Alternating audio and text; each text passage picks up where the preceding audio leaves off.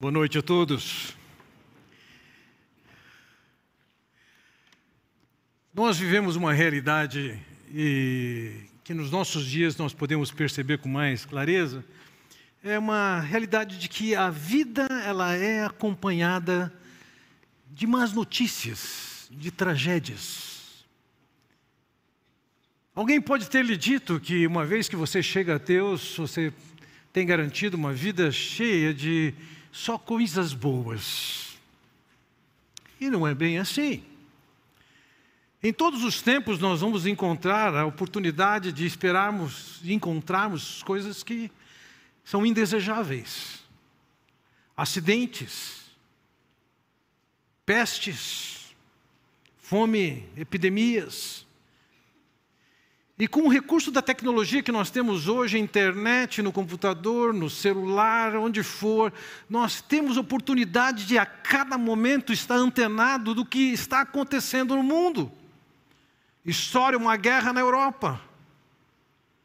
Tem um terremoto na Síria, um tufão na Ásia.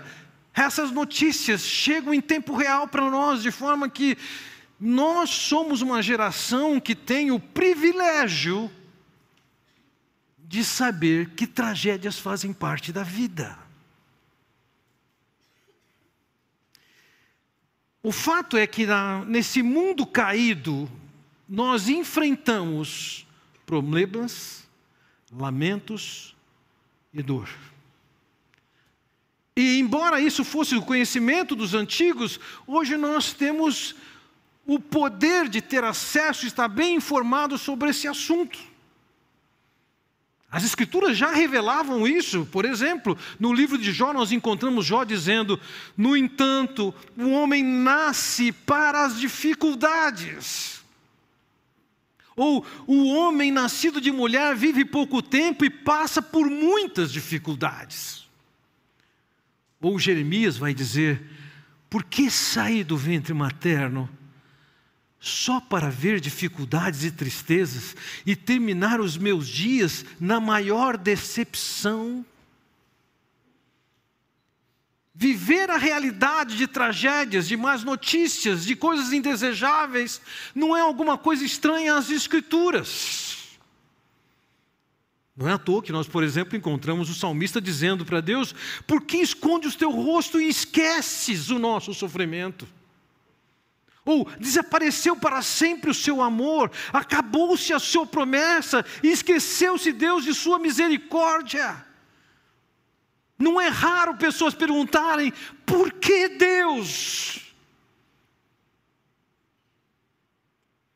Por que comigo? Vamos lembrar que o próprio Senhor Jesus, ainda que fosse uma pergunta retórica, ele disse: Por que me desamparaste? Veja, a realidade dos, dos acidentes, das tragédias, das ocorrências de coisas que nós nos desejamos, acaba levantando uma pergunta que ecoa em todos os cantos, que é por que que coisas ruins acontecem para pessoas boas? Por que que Deus permite isso? Antes de mais nada, deixe-me alinhar essa pergunta, porque ela tem que ser mudada.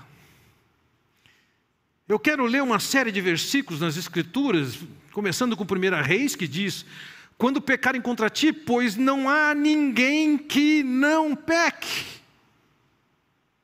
Ou o salmista que diz: Não há ninguém que faça o bem. Ou no Salmo 143, pois ninguém é justo diante de ti. Quem poderá dizer: Purifiquei o coração, estou livre do meu pecado? Ou Eclesiastes, em que diz: Não há um só justo na terra, ninguém que pratique o bem. Vejam, o apóstolo Paulo vai pegar a soma desses versículos e vai desenvolver um argumento em Romanos capítulo 3, dizendo o seguinte: não tem justo, não tem quem busque a Deus, não tem quem faça o bem, não há nenhum sequer. Então, com essas coisas em mente, a nossa pergunta, ao invés de ser por que, que coisas ruins acontecem para pessoas boas, deveria ser por que, que coisas boas acontecem para as pessoas ruins. Porque, ainda que nós possamos nos julgar de alguma maneira bons, em função de critérios que nós mesmos temos, o fato é que, da perspectiva de Deus, não tem mãos. Na vida que nós levamos, se você tem a experiência com Deus ou não, o fato é, você terá experiências duras que fazem parte desse mundo do pecado. Tem coisas que nós fazemos que trazem resultados espirituais. Sim, tem. Mas entenda uma coisa: isso não significa, não é a mesma coisa de pensar que tragédias ocorram por uma punição de Deus por alguma de coisa de errada que se fez. Eu li três versos de Jó em que ele descreve como ele está vendo as tragédias que estão acontecendo na sua vida, e ele tem alguns amigos que têm a sua teologia de que tragédias acontecem por causa de coisas ruins que você fez. Esses muito amigos de, de Jó argumentam com ele. Um deles, ele faz. Reflita agora qual foi o inocente que chegou a perecer, onde foi que os íntegros sofreram destruição. Não é grande a sua maldade, não são infindos os seus pecados. Sem motivo você exigia penhores dos seus irmãos, você despojava das roupas os que quase nenhuma tinham, você não deu água ao sedento e reteve a comida do faminto, sendo você poderoso e dono de terras, delas vivendo e honrado diante de todos. Você mandou embora de mãos vazias as viúvas e quebrou as forças dos órfãos. Por isso está cercado de armadilhas e o perigo repentino apavora. Na mentalidade de ele faz, se ele está passando por tragédias difíceis e dificuldades, ele tem que ter feito alguma coisa de errado. Um outro amigo de Jó, chamado Bildade, diz: Pois o certo é que Deus não rejeita o íntegro e não fortalece as mãos dos que fazem o mal. Em outras palavras, Jó, você é alguém que faz o mal. É por isso que está acontecendo assim na sua vida. Essa teologia, ela também fazia parte daqueles que estavam em volta de Jesus. Certa ocasião, os discípulos de Jesus perguntam para ele: seus discípulos lhe perguntaram, mestre, quem pecou este homem ou seus pais para que ele nascesse cego? Eles também estavam entendendo: se ele está cego, é porque ele pecou ou seus pais pecaram. E naturalmente nós podemos olhar para situações angustiosas, crises, tragédias, e pensar: que, que eu fiz de errado para isso acontecer? Ou o que, que foi feito de errado por essas pessoas para elas estarem passando por isso? Vejam, nas Escrituras nós encontramos de fato fatos como o que acontece com o Egito, como o que acontece com Sodoma, em que, de maneira muito objetiva, é revelado que aqueles lugares estavam passando por um juízo de Deus. Mas isso não nos dá o direito de pensar que qualquer tragédia, acidente, enfermidade, morte que aconteça esteja associada ao juízo de Deus. Porque se Deus fosse punir com austeridade os nossos pecados, vocês não estariam aqui para me ouvir hoje, nem tampouco eu para pregar aqui. Todos são culpados. Nós precisamos estabelecer uma relação de causa e efeito mais justa. Vive uma tragédia, tem pecado, não é assim. Temos uma criança aqui na igreja, você vai dizer qualquer criança é assim, mas essa é especial. Ela ama chocolate. Ela não tem limite de comer o chocolate. E numa situação com de comer muito chocolate, a mãe conversou com ele e disse: Escuta, você não pode comer desse jeito. Você comendo chocolate, comendo chocolate, você vai engordar, você vai ficar com um barrigão. Num domingo, essa criança para do lado de Giuseppe, meu amigo mais fortinho ali, e fica olhando para o Pepe, e ele, o Pepe vira para o garoto e fala assim: O que, que você está me olhando? E ele perguntou para o Pepe: Quantos brigadeiros você comeu para ter essa barriga?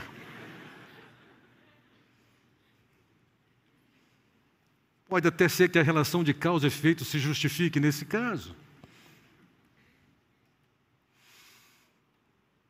Eu queria que a gente olhasse para essa questão de tragédias, e é assim que eu vejo o Senhor Jesus tratar essa questão, com duas perspectivas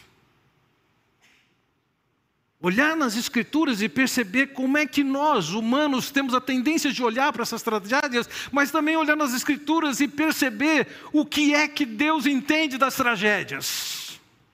A primeira perspectiva, então, a perspectiva da humana, vamos entender o que, que acontece, e nesse evento, nessa conversa de Jesus, dois eventos, desastres, tragédias aconteceram. Vejam, versículo 1. Naquela ocasião, alguns dos que estavam presentes contaram a Jesus que Pilatos misturara o sangue de alguns galileus com os sacrifícios deles. Nós não temos muitas informações para entendermos esse fato, mas esse fato é, é coerente com aquilo que se praticava.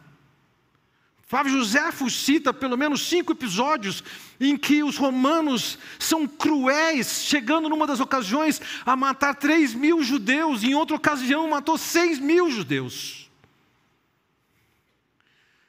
O relato que é feito por os relatos que são identificados em Flávio Josefo, o historiador judaico, é, não se coadunam com essa história aqui.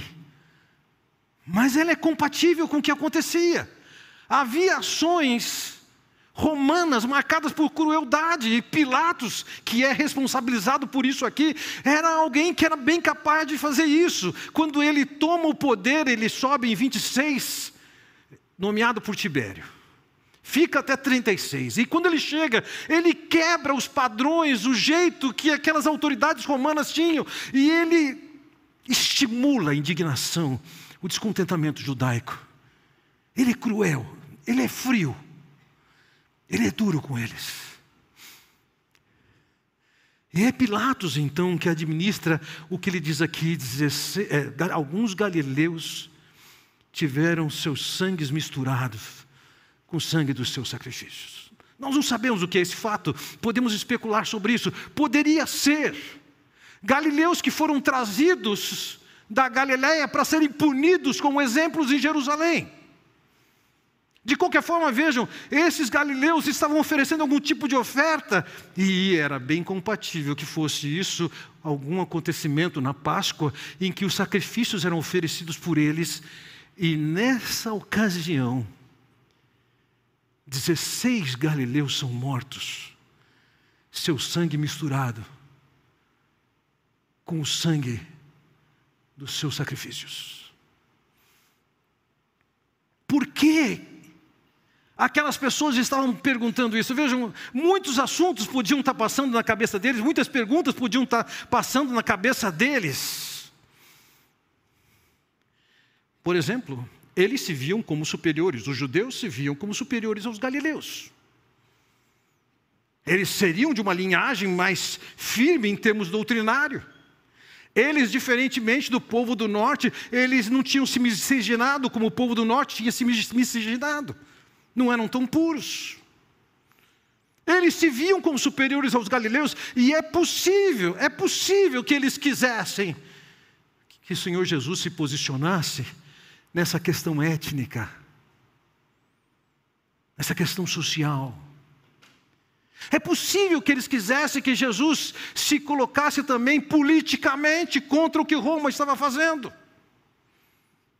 Mas não foi assim que o Senhor Jesus leu a motivação deles ao fazerem essa pergunta. Ao contrário, quando o Senhor responde, ele ignora essa questão política, ele ignora a questão social, ele ignora a questão étnica, e ainda que aquela situação seja colocada, ele aproveita a oportunidade para ensinar algo da esfera espiritual. Jesus respondeu, diz o versículo 2: Vocês pensam que esses galileus eram mais pecadores que todos os outros? Por terem sofrido dessa maneira? Eu lhes digo que não. Eles poderiam julgar que o que aconteceu aos galileus aconteceu aos galileus porque os galileus são de fato infiéis. Vivem um judaísmo marca barbante, inferior. E Jesus está dizendo: vocês acham que eles passaram por isso porque eles são piores que os outros? E Jesus diz o seguinte: a teologia de vocês está errada. Isso não aconteceu com eles porque eles eram piores. Como já disse, é fato, Deus eventualmente julga pecadores. Nós temos a história de Ananias e Safira em Atos capítulo 5. Mas isso não significa que ele sempre faz isso. Me lembro quando eu visitei a cidade de Pompeia, de me espantar com a presença tão marcante de pornografia e imoralidade em todos os cantos. E, ingenuamente, naquele momento, eu pensei: acho que é por isso que eles sofreram o juízo, mas ali podiam ter pessoas crentes. Pessoas que não eram cúmplices daquilo, como em tantos outros lugares. A nossa tendência é pensar: se o mal aconteceu, é porque tem um mal pior que foi realizado antes. E Jesus está dizendo: não, não, não, não, não. Não foi assim. Vocês acham que os galileus são piores? Eles são dignos de pena? São dignos de serem penalizados, julgados e condenados? O que o Senhor Jesus está dizendo é o seguinte: eles simplesmente morreram. Teve um acidente, mas entenda uma coisa: a morte é parte integrante da vida. Entenda uma coisa: uma tragédia, de uma certa perspectiva, em que ceifa a vida de alguém, de forma alguma significa que a situação dessa pessoa está pior do que estava antes. Se ela conhece o Senhor, ela tem o privilégio de desfrutar, então não faz sentido olhar para aquela morte como uma ideia de punição se a pessoa está sendo premiada. Não está sendo rebaixada desse mundo, está sendo promovida num outro.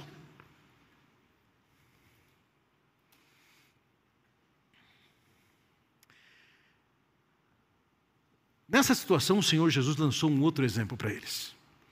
Versículo 4. Eles estavam citando o caso de galileus que eles consideravam inferiores, então versículo, o Senhor Jesus, no versículo 4, diz assim: não, vamos pensar da perspectiva de vocês. Ou vocês pensam que aqueles 18 que morreram, quando caiu sobre eles a torre de Siloé, eram mais culpados do que todos os outros habitantes de Jerusalém? Eu lhes digo que não. Jesus cita aqui um acidente que aconteceu ali no tanque de Siloé. Essas duas imagens podem dar para você a ideia do que é aquele lugar. Esse lugar foi descoberto relativamente recentemente.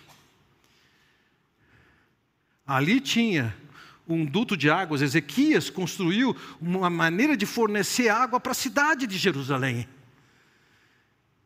Em alguma obra que estava acontecendo ali, foi feita uma torre, e entenda, uma torre pode perfeitamente ser um andaime.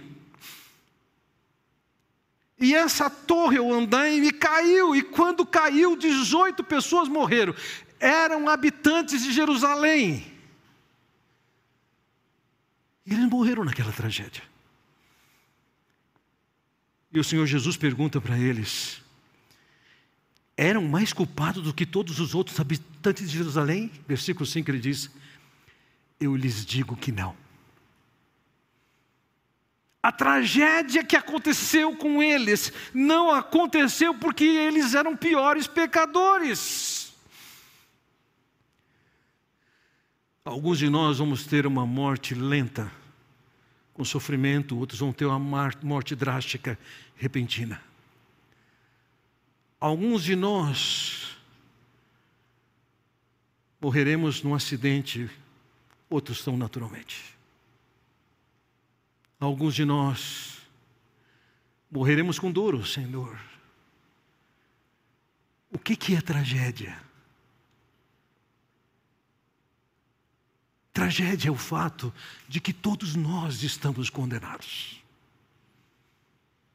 Todos nós vamos passar pela morte, se é mais cedo, se é mais tarde, se é mais suave, se é mais dura, se é mais abrupta ou se é um progresso.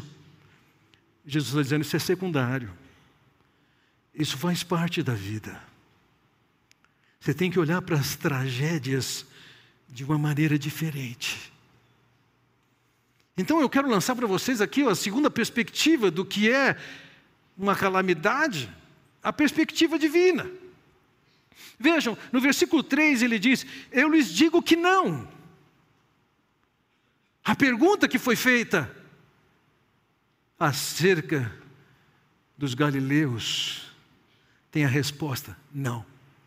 Eles não morreram porque eles eram piores. Diante do segundo caso que o Senhor cita, daqueles judeus que morreram sendo habitantes de Jerusalém, Jesus também vai dizer: não. Mas ele diz no versículo 3: Mas se não se arrependerem, todos vocês também perecerão. No versículo 5, a mesma coisa. Mas se não se arrependerem, todos vocês também perecerão. Talvez eles quisessem que Jesus se posicionasse politicamente. Talvez eles quisessem que Jesus se posicionasse socialmente, etnicamente, etc. E Jesus ignora isso e entenda, e isso é um recado para nós. A igreja do Senhor nos últimos tempos tem se especializado em se desviar dos assuntos do Senhor Jesus Cristo e tem tornado os assuntos de política sua prioridade. É uma lástima.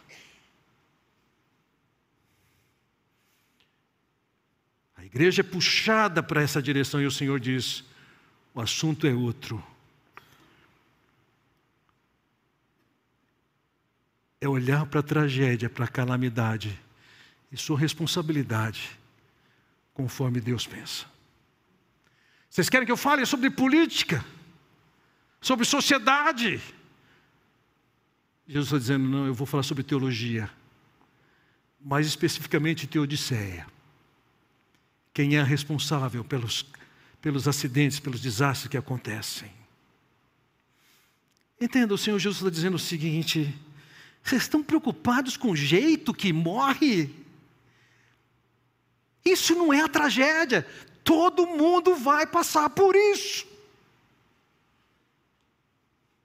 Vocês têm que estar preocupados é o seguinte: se você morreu sem o arrependimento, ah, isso é uma tragédia. Você quer que não aconteça uma série de males, Jesus está dizendo, isso é secundário. O próprio escritor aos Hebreus diz: da mesma forma como o homem está destinado a morrer uma só vez e depois disso enfrentar o juízo. O que é calamidade para você? Perda do emprego? Um laudo médico que tira suas esperanças? Uma vitória de quem você não tem simpatias políticas?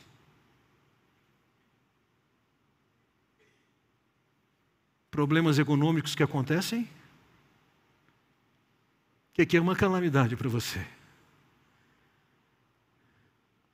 Perda de vida? Nós fomos feitos frágeis. Estamos num mundo hostil, marcado pelo pecado. Todos nós, de uma maneira ou de outra, nós vamos morrer. Mas entenda uma coisa: essa não é a calamidade. A calamidade é que depois da morte você vai ter que comparecer perante o Senhor. E entenda uma coisa: você pode viver nessa vida por 20, 40, 60, 80, 100 anos. Você pode falar, mas que pena, morreu com 20 anos. Eu entendo a sua perspectiva, mas o que é isso comparado com a eternidade com Deus?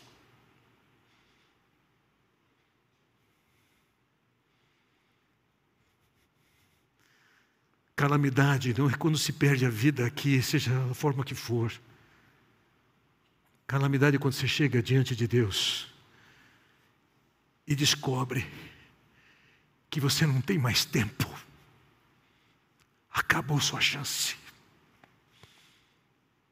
E é isso que o Senhor Jesus está falando. Vocês estão lidando com uma tragédia que aconteceu com Galileus. Eu posso lembrar uma tragédia que aconteceu entre vocês. Entenda uma coisa: isso não é nada. Tire os olhos disso. A questão é: se vocês não se arrependerem, vocês vão conhecer o que é calamidade. Então a pergunta é: o que é arrepender-se? E eu quero passar a vocês dois conceitos que tem que estar dentro de arrependimento. Basicamente, a palavra arrependimento significa mudança na maneira de pensar, alteração na mentalidade. Arrependimento não tem nada a ver com emocionalismo, não é com remorso. Arrependimento envolve uma compreensão do que você tem feito que ofende a Deus, pecado. A sociedade pode dizer não, você está certo, cada um define o que é certo. E Deus está dizendo: não. Quando você sai dos meus padrões, da minha regra, sua ofensa, sua ofensa, sim, em primeiro lugar, é contra seu marido, sua esposa, seu filho, seu pai, seu colega de trabalho. Entenda uma coisa: o que você faz, Deus está dizendo, é contra mim. São os nossos pecados que fazem separação entre nós e Deus. Arrependimento envolve a compreensão de que aquilo que eu faço, porque eu entendo que eu, que eu defino o que eu devo fazer, pelos critérios que eu empregar, pelas razões que eu tiver, não batem, não batem com os critérios de Deus. E arrependimento, ao invés de se alegrar no pecado, reconhece: eu sei que eu estou errado. Eu sei que eu dou motivos e tenho os motivos para ser condenado. Eu reconheço isso. Essa é a primeira compreensão de arrependimento. A segunda compreensão é uma mudança de pensamento em relação a Jesus. Vamos lembrar. Aquela comunidade judaica, aquela liderança judaica, estava extremamente familiarizada, vendo os ensinos maravilhosos de Jesus. O caráter dele era irreprovável seu poder manifesta em tantos milagres. E eles estão dizendo: ah, isso aí foi feito pelo poder do diabo. Mostra mais milagres. E Jesus está dizendo para eles: se vocês não se arrependerem, vocês não mudarem o seu pensamento sobre quem eu sou, sobre o meu papel, aí vocês vão saber o que é calamidade. Vocês vão chegar diante de Deus e prestar contas diante de Deus, e ali não tem saída. Podemos valorizar e pensar numa tragédia, num acidente, é lógico, a gente olha para os jornais e se entristece com isso. Mas isso não é nada diante da realidade possível de se encontrar diante de Deus. e tem uma condenação eterna longe de Deus. Para ilustrar isso, então, o Senhor contou uma história. Veja lá, versículo 6. É uma ilustração. Então, contou essa parábola. Um homem tinha uma figueira plantada em sua vinha, foi procurar fruto nela e não achou nenhum. Figueira e videira eram coisas bastante comuns em Israel. Nas Escrituras, figueira, no caso, tem pelo menos 50 citações. E ambos, tanto a figueira quanto a videira, eram figuras que eram empregadas para descrever a nação, o povo de Israel. E aqui tem uma vinha, nessa vinha cuja terra é boa e cultivada, ele plantou uma figueira, não sabemos quanto, parece que essa figueira já estava lá há algum tempo, e que ela produzia frutos.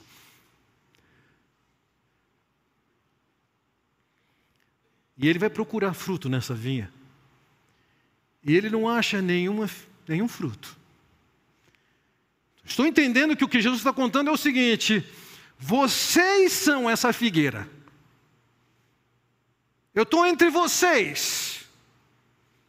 Não tem fruto aqui. Esse povo se diz crente no Senhor, mas não tem fruto que demonstre isso.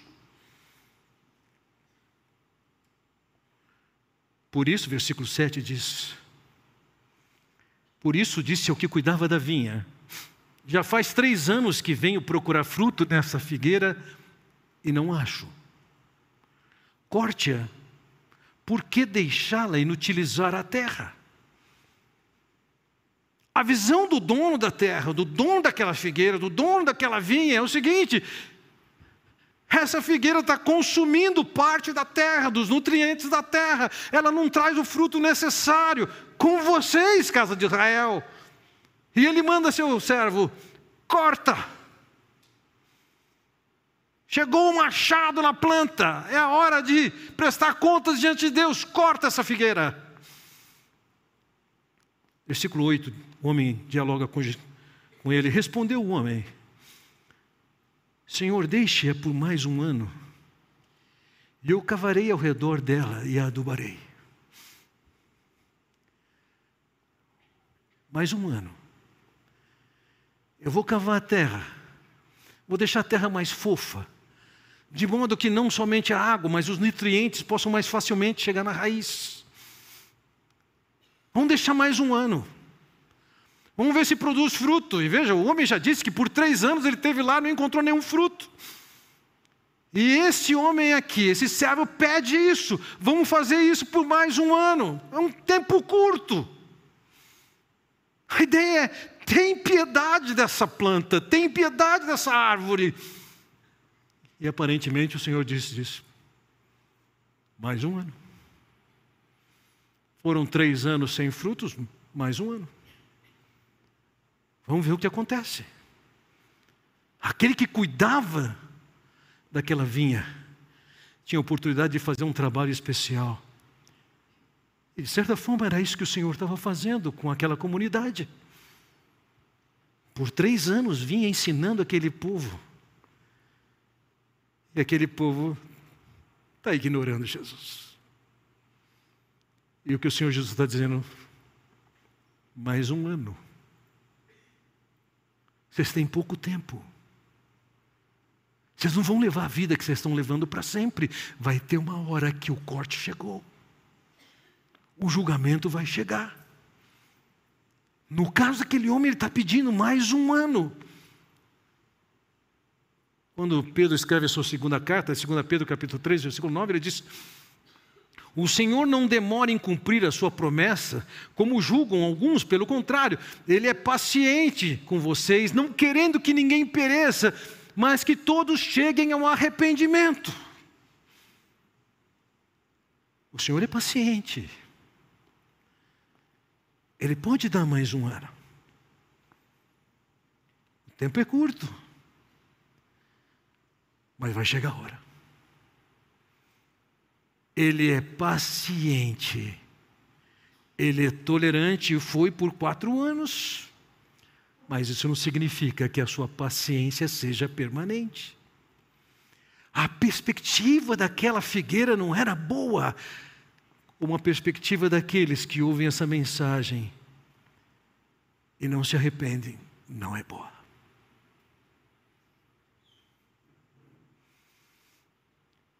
Tragédia não é a maneira como, nem quantas pessoas morrem juntas. Nós vamos passar por isso. A questão é se nós passamos por isso com uma experiência de conhecer o Senhor Jesus Cristo, a redenção, a salvação que temos em Cristo, e dessa maneira podemos chegar diante de Deus, sermos declarados justos, salvos, não porque fizemos ou deixamos de fazer, mas por causa da obra do Senhor Jesus Cristo. Mas se naquela ocasião o Senhor Jesus disser: Não conheço você, isso é que é calamidade. Da perspectiva humana, todos nós, ou muitos de nós, viveremos experiências que possamos chamar de tragédias, de calamidades.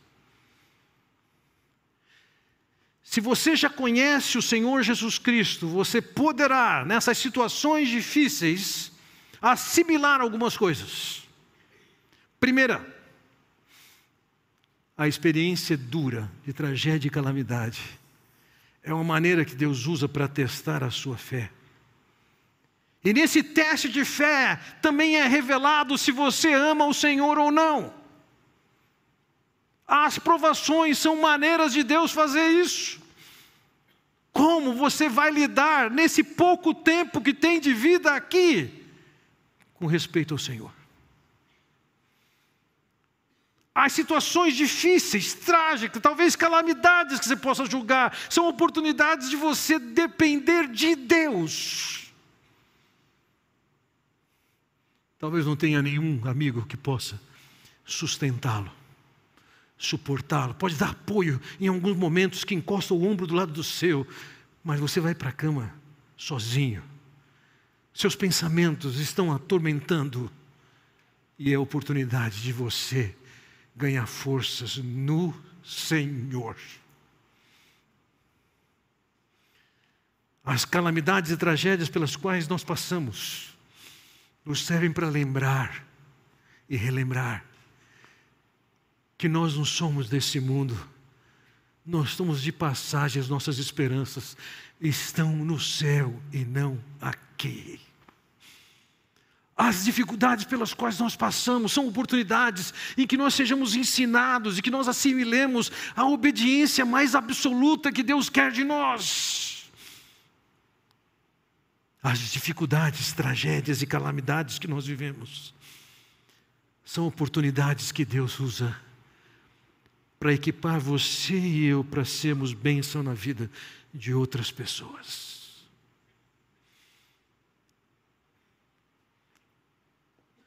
uma calamidade humana não é o ponto final na vida do Filho de Deus.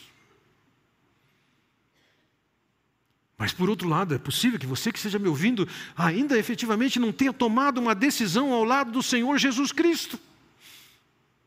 Lembremos, esse era o caso daquele público que estava usando de ironia com Jesus, e ao invés de se curvar diante dele e reconhecer quem ele era, o Deus que te fez homem, que veio e naquela cruz morreu para salvar aquelas pessoas. Entenda uma coisa: se você vive alguma realidade de cristianismo que não inclui sinais claros de frutos, você deve levar isso em conta. Eu acho que você está diante da verdadeira calamidade. Se você acha que você tem todo o tempo do mundo para levar uma vida devassa, de desobediência a Deus, etc. e tal, lembra disso. O exemplo que o Senhor Jesus usou é o seguinte: um ano, é pouco tempo. Oportunamente será chamado para o julgamento divino. Ah, mas isso não aconteceu ainda. Aproveite essa oportunidade que não aconteceu por causa da misericórdia e da compaixão de Deus com você. Deus tem paciência, mas sua, sua paciência não é permanente, ela tem limite. Nesse caso, cabe olharmos para aquilo que nós lemos, por exemplo, em Isaías capítulo 55, versículo 6, que diz: Busquem o Senhor enquanto se pode achá-lo, clamem por Ele enquanto está perto, enquanto, busquem, enquanto, enquanto podem. Está deixando para quando? Está namorando e flertando com uma tragédia?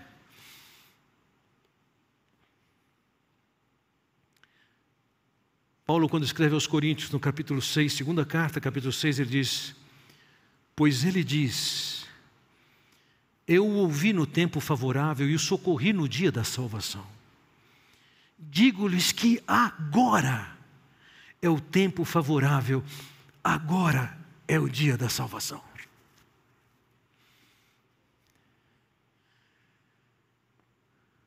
Tragédia é quando você perde o prazo e chega diante de Deus com seus pecados. sem ter desfrutado do perdão que há no Senhor Jesus Cristo. Nós podemos e viveremos experiências difíceis, ruins, indesejáveis. Isso é parte da vida. Mas nós temos o poder, a sabedoria da parte de Deus, que pode nos conduzir vitoriosos. Calamidade não está relacionado com o evento da morte em si, mas a maneira que depois da morte você chega diante de Deus. Se vocês não se arrependerem, essa é a calamidade. Vamos orar. Pai Celestial, quero te agradecer pela oportunidade que temos de olhar para a tua palavra e, à luz da tua sabedoria e da tua revelação, tomarmos conhecimento da tua visão sobre os males que vivemos nessa vida, sobre as tragédias com as quais somos acometidos. Ó Pai Celestial, faz-nos ver que tragédia não tem a ver com algum mal sofrido aqui. Que nem tão pouco essas crises pelas quais passamos, elas estão relacionadas ao que importa. Elas simplesmente fazem parte desse mundo natural corrupto e caído.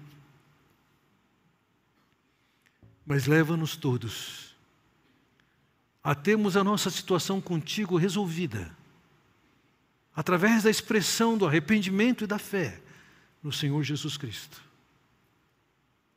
Porque do contrário, de fato, essa é a calamidade.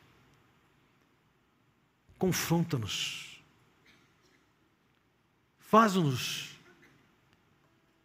curvar nossas cabeças, dobrar nossos joelhos e reconhecer quem o Senhor é e mostrar nas nossas vidas o poder e a ação do Teu Espírito que nos transforma. É o que eu oro no nome do Senhor Jesus Cristo. Amém.